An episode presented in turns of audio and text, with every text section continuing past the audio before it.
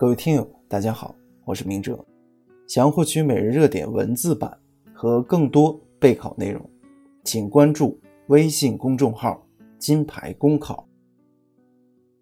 今天的热点来自北京晨报贾志勇的文章：为什么女生成考研群体主流？十二月二十日，中新网发布的二零一八年全国研究生招生数据调查报告显示。近年来，中国硕士研究生招生规模每年基本维持百分之六左右的增幅，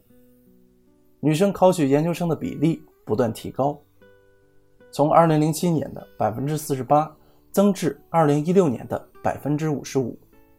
女生渐成为考研群体主流。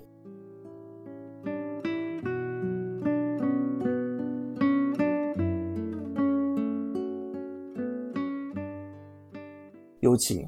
从2017年开始实行全日制和非全日制硕士研究生并轨招生，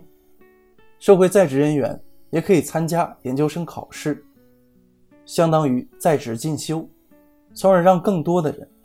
特别是女生，得以满足追求研究生学历的愿望，使得当年考研报名人数达到201万人，这无疑是可喜的一面，值得点赞。而魁夺女生渐成考研群体主流，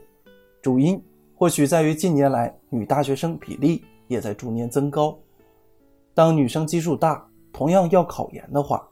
自然女生所占的比例也要相应提高，这就无可厚非了。这当然也可以算是令人喜悦的事。但一个不争的事实是，目前女性大学生面临的就业歧视依然很严重。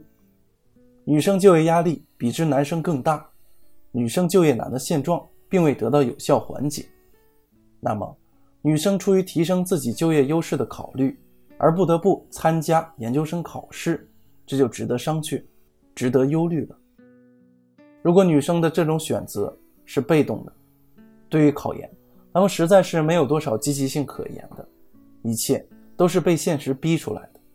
那么，他们无论是备考研究生，还是被录取后参加研究生专业的学习，这所有的时光